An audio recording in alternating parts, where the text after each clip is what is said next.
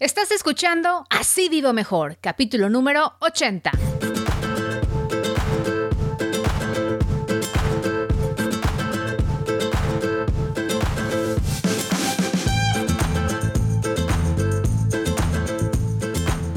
Hola, ¿qué tal? ¿Cómo estás? Bienvenido, bienvenida a Así Vivo Mejor podcast. Este es un programa, un show dedicado a compartir contigo información práctica que nos ayude a administrar mejor nuestro dinero, a ahorrar y hacernos a la idea de vivir sin deudas para vivir mejor. Porque yo creo que cuando uno tiene en orden sus finanzas personales, se vive muchísimo mejor, con menos estrés, mejor salud y por supuesto más dinero para mejorar tu calidad de vida.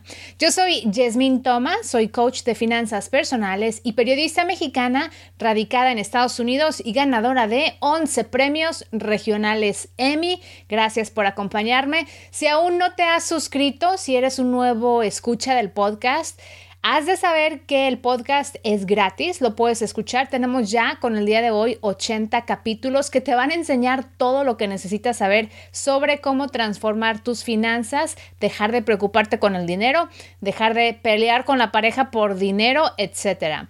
Te recomiendo que los escuches, te recomiendo que te eh, suscribas y también que sepas que tú puedes visitar asívivomejor.com. Ese es mi blog donde cada episodio del podcast tiene un artículo en el cual explico, doy detalles o pongo las preguntas que me hacen ustedes los queridos escuchas. Entonces, además de escuchar el podcast, ya sea que lo estés escuchando por iTunes o por Spotify o en algún eh, en alguna fuente de podcast, también lo puedes escuchar y lo puedes ver en YouTube. En YouTube sale los miércoles la versión en video del mismo podcast. Y también puedes ir a mi sitio de internet. En el día de hoy el capítulo es 80, entonces sería así o mejor.com diagonal 80 para ver la versión y escucharlo también en, en el internet. ¿Sale? Muy bien. Si tú sabes que yo hablo un poco de que la base de tus finanzas sanas es tener un presupuesto. Si aún no haces un presupuesto, ¿qué estás esperando? Te invito a que descargues mi guía gratis en asívivomejor.com diagonal presupuesto. Te llega directamente a tu correo electrónico, la descargas y empiezas a trabajar en tus números para transformar tu vida, ¿ok? El que no hace un presupuesto, lo siento, señoras y señores, está perdiendo oportunidades de transformar su vida. ¿Qué les parece si comenzamos con el tema del día de hoy? Hoy doy respuesta a una pregunta que me envió Rolando. Y Rolando tiene una pregunta en referencia al presupuesto. Él quiere saber cómo simplifico mi presupuesto. Les leo la carta, el email que recibí de Rolando. Dice, hola Yasmin, buenas tardes. Acabo de descargar tu guía para hacer un presupuesto. Tengo algunas dudas. ¿Me puedes apoyar? Duda número uno, ¿cómo determino qué cantidad debo ahorrar? Número dos, ¿cómo determino mi capacidad de endeudamiento? Número tres, en algunos conceptos del rubro de gastos que no se efectúan cada mes, ¿qué cantidad puedo poner en ese concepto como gasto? ¿Lo dejo en cero? Dice, por ejemplo, si hago un gasto por mantenimiento de mi auto, pero tal vez lo hago cada seis meses. ¿Qué hago en esos casos, no? Dice, debo comentarte que he batallado mucho para llevar mis finanzas personales, aunque desde hace mucho tengo hace mucho tiempo tengo un presupuesto y lo voy revisando y analizando prácticamente a diario. Dice que sigue teniendo problemas. Dice, se le hace muy complicado, no logro desarrollar una buena disciplina. A veces tengo problemas para acomodar algunos conceptos en la categoría de gastos que le corresponde.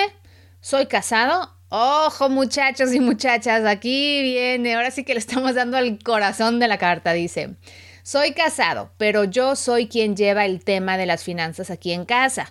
No porque así lo quiera, me gustaría que mi esposa también estuviera conmigo atendiendo los dineros de la casa, pero es un tema que genera disgusto. Ok, por favor voy a hacer aquí una pausa porque la semana pasada creo fue que regañé a los hombres porque se enojan cuando la mujer quiere hablar de dinero. Y ahora resulta que me están contando que en este caso es una mujer la que se disgusta cuando su esposo quiere hablar con ella de dinero.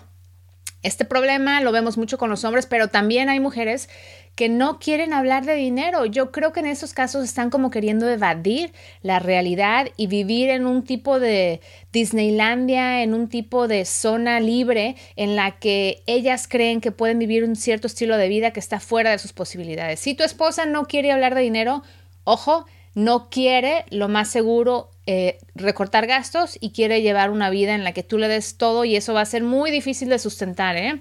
Bueno, regreso de la pausa.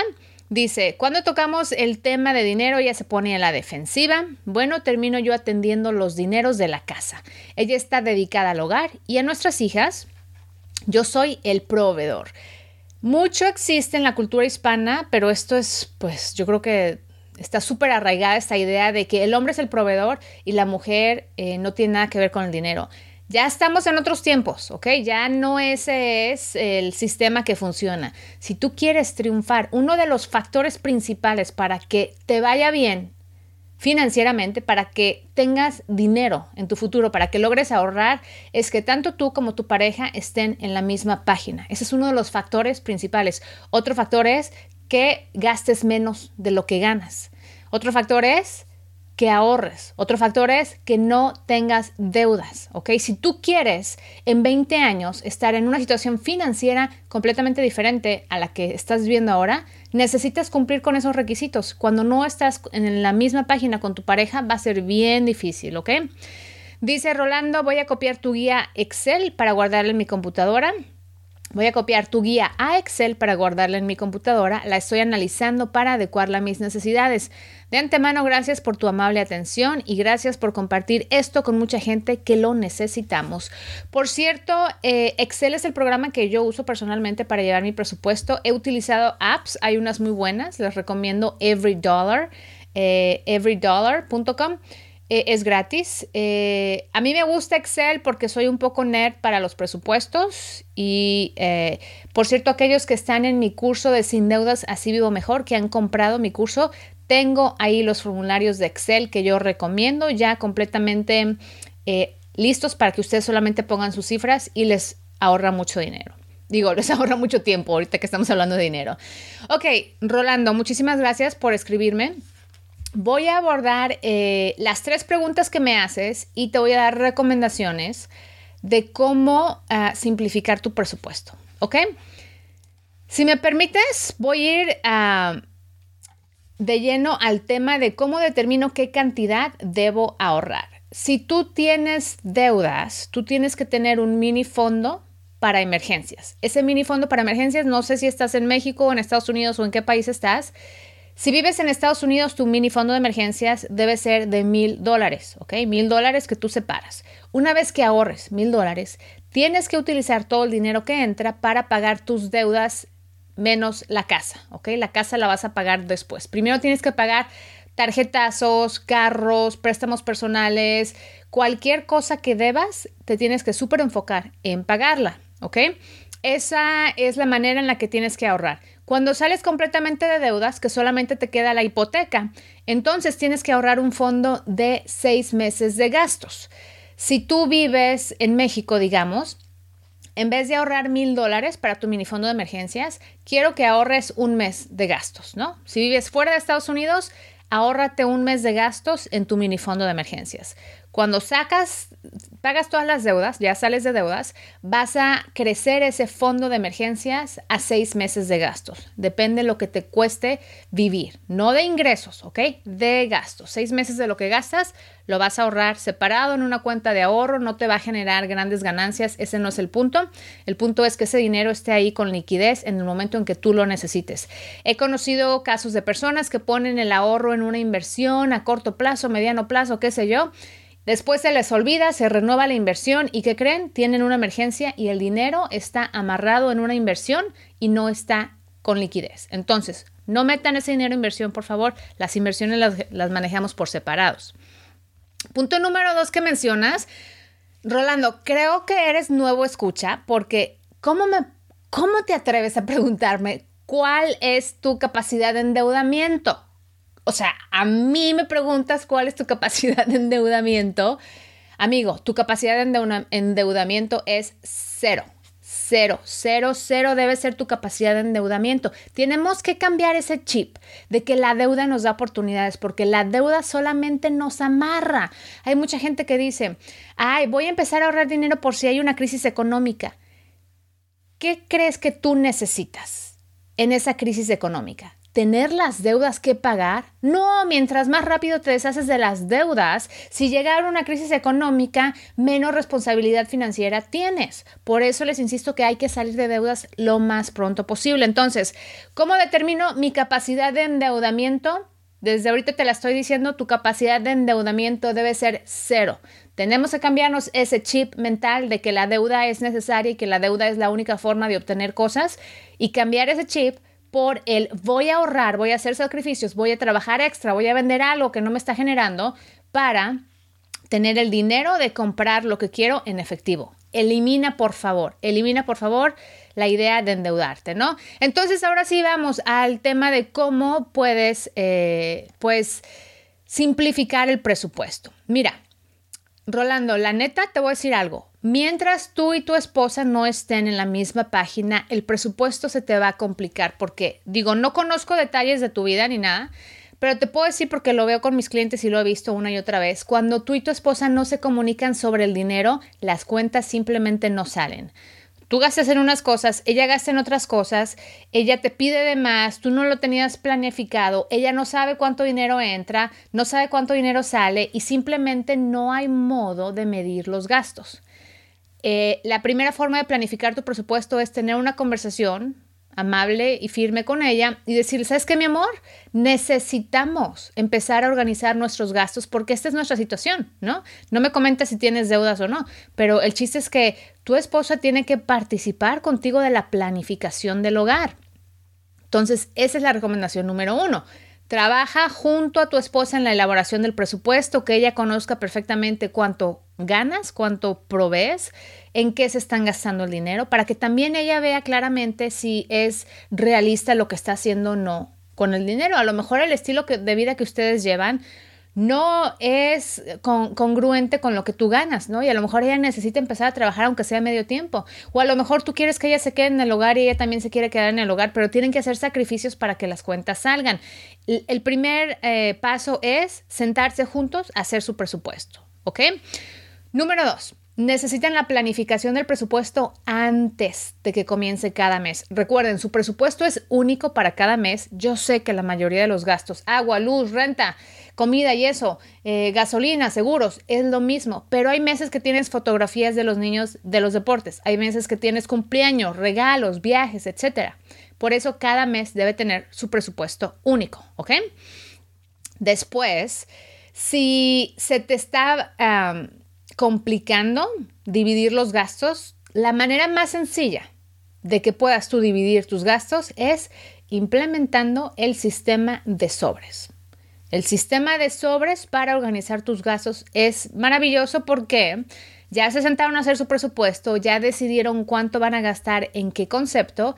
El siguiente paso es, vas al banco, sacas la quincena, y repartes el dinero en diferentes sobrecitos. El sobrecito de la luz, del agua, de la gasolina, de la comida, del, entretenimiento, de los regalos, etcétera, etcétera, ¿no? Entonces tú le das a tu esposa el sobrecito que le corresponde.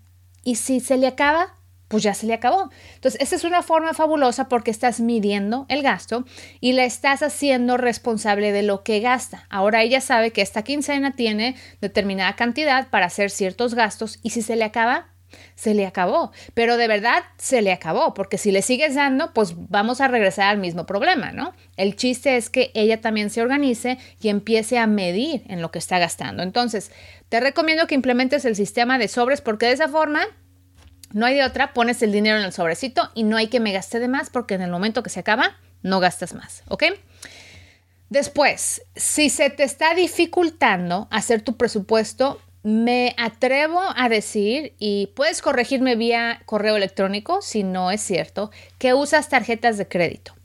¿Qué pasa cuando tú usas las tarjetas de crédito? Y yo lo he hecho también cuando pensé que era una buena idea usar las tarjetas de crédito para acumular puntos, millas y toda esa eh, mentira de, de mercadotecnia que en realidad nos venden para que nos endeudemos. Lo que pasa con las tarjetas de crédito es que tú hoy pagas, digamos, el supermercado con la tarjeta, pero el saldo de tus compras lo pagas el próximo mes, cuando te hacen el corte el próximo mes. Nadie, bueno, la mayoría de las personas no tenemos la disciplina, que tú me dices que no tienes disciplina, que batallas con la disciplina, de retirar dinero de la cuenta de cheques de lo que ya gastamos para guardarlo y pagarlo el próximo mes cuando entre el, cargo de la tarjeta de crédito. No. Entonces, o arrastras deudas o se te olvida, te confundes y todo. Y ese es el gran problema, uno de los grandes problemas de usar tarjetas de crédito para pagar tus gastos diarios. Número uno, Tienes que saldar la cuenta el próximo mes, pero ya te lo gastaste, pero no lo estás retirando de la cuenta. Entonces, ese dinero que tienes en la cuenta de cheques, luego te lo gastas, o que te pagaron de la quincena, te lo gastas y luego debes todavía la tarjeta de crédito. Número dos, cuando tú pagas con tarjeta de crédito, esto está confirmado por muchos estudios, tú gastas más. Gastas de más porque la tarjeta de crédito, el plástico ese, eh, te provoca que no tengas una ¿cómo se dice en español? Que no tengas, que, no, que no seas aprensivo con el dinero porque es una tarjeta de plástico y no son billetes. Cuando tú pagas con billetes y estás desembolsando de la cartera y contando ahí los dólares, los pesos, los euros, te, duele, te duele dejar ir el billete, pero cuando tú pasas el tarjetazo en una maquinita electrónica y apuntas ahí tu código, no sé qué, y el, el código postal y qué sé yo, no tienes emocionalmente una experiencia de desprendimiento del dinero como la tienes cuando pagas en efectivo. Entonces, ese es otro de los problemas. Ahora, eh, puedes, para responderte la parte de cuando haces gastos del coche, que los haces cada seis meses, lo que yo hago y me funciona muy bien, yo cada mes retiro una cantidad que pongo en mi ahorro para esos gastos que son de una vez al año o una vez al mes. Por ejemplo, tenemos un seguro de vida que se paga una vez al mes, el seguro de los carros se paga ah, dos veces al año, no, el seguro de vida se paga una vez al año. El seguro de los carros se paga dos veces al año, entonces eh, una vez por semestre. Pero ¿qué pasa? Que si yo me espero al mes, me descuadra todo mi presupuesto porque es un cargo muy grande, porque estoy pagando la mitad del mes. ¿Qué hago? Cada mes saco un doceavo de ese cobro, de ese gasto. Entonces, un doceavo lo pongo en ahorro y el, digamos, en junio, cuando tengo que pagar los seis meses, muevo de ahorro a la chequera esa cantidad. Entonces, y entra como un ingreso adicional, digamos, y no me descuadra mi presupuesto, porque imagínate, digamos que el seguro son 500 dólares, ¿no? Para mí.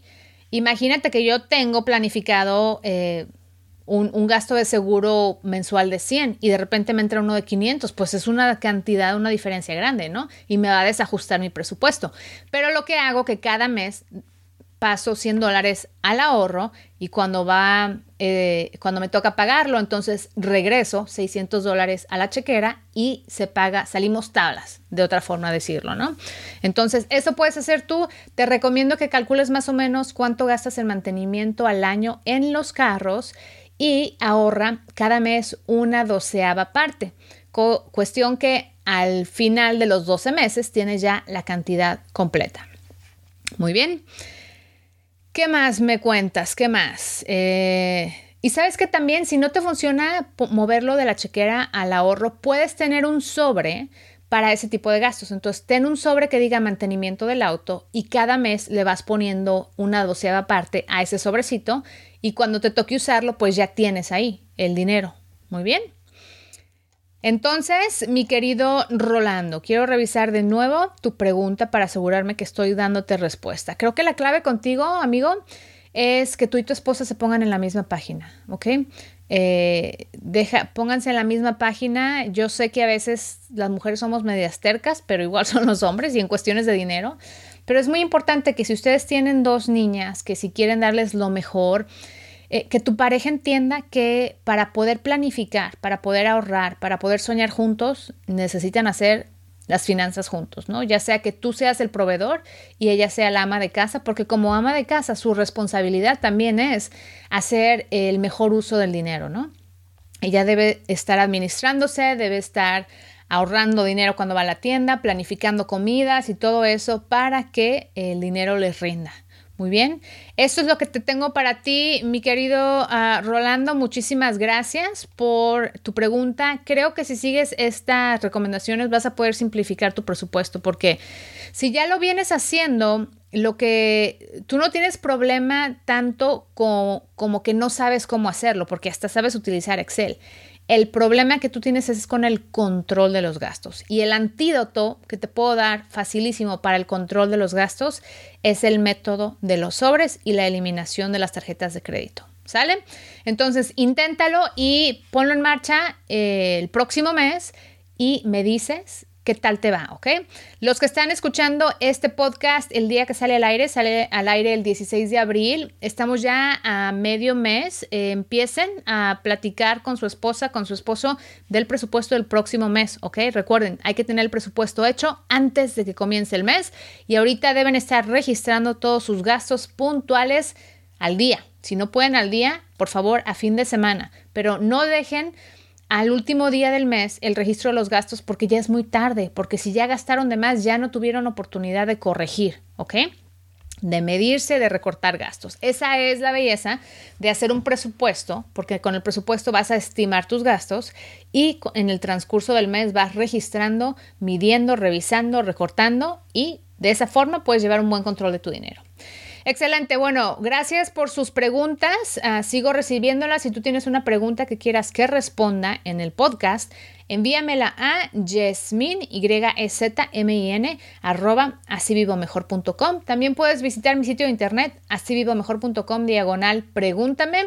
Y revisa las notas de este show, los apuntes del show, porque es el episodio 80, entonces puedes ir a asivivomejor.com diagonal 80.